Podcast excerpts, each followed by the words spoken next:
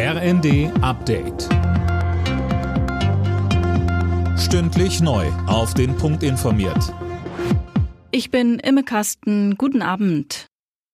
Deutschland und Frankreich haben einen neuen diplomatischen Versuch gestartet, den Ukraine-Krieg zu beenden. Bundeskanzler Scholz und Frankreichs Präsident Macron forderten in einem knapp anderthalbstündigen Telefonat mit dem russischen Präsidenten Putin einmal mehr einen sofortigen Waffenstillstand und riefen zu direkten Verhandlungen mit der Ukraine auf.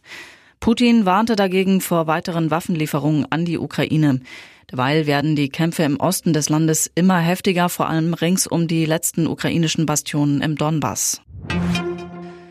Die Bürgerinnen und Bürger sollen auch über das jetzige Entlastungspaket hinaus unterstützt werden. Angesichts der steigenden Energie- und Lebensmittelpreise hat Arbeits- und Sozialminister Heil ein sogenanntes Klimageld für 2023 angekündigt. Daniel Bornberg. Das Klimageld soll einmal im Jahr ausgezahlt werden, je nach Einkommen gestaffelt. Singles mit weniger als 4000 Euro brutto im Monat sollen es bekommen und Verheiratete, die zusammen weniger als 8000 Euro verdienen.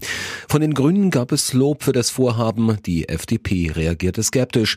Da Schulden und Steuererhöhungen ausgeschlossen sind, bin ich auf die Finanzierungsideen gespannt, so Finanzminister Lindner.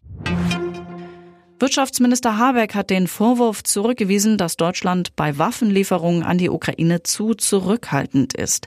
Er räumte in der Welt am Sonntag aber ein, nicht alle Wünsche erfüllen zu können. Der Verkauf des FC Chelsea soll am Montag über die Bühne gehen. Ein US-Konsortium übernimmt ihn für knapp 5 Milliarden Euro vom russischen Oligarchen Roman Abramowitsch. Knapp 3 Milliarden davon sollen Opfern des Ukraine-Krieges zugutekommen.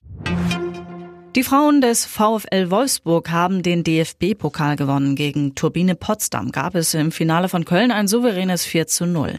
Der diesjährige Double-Gewinner Wolfsburg ist jetzt zusammen mit Frankfurt Rekordpokalsieger mit je neun Erfolgen. Alle Nachrichten auf rnd.de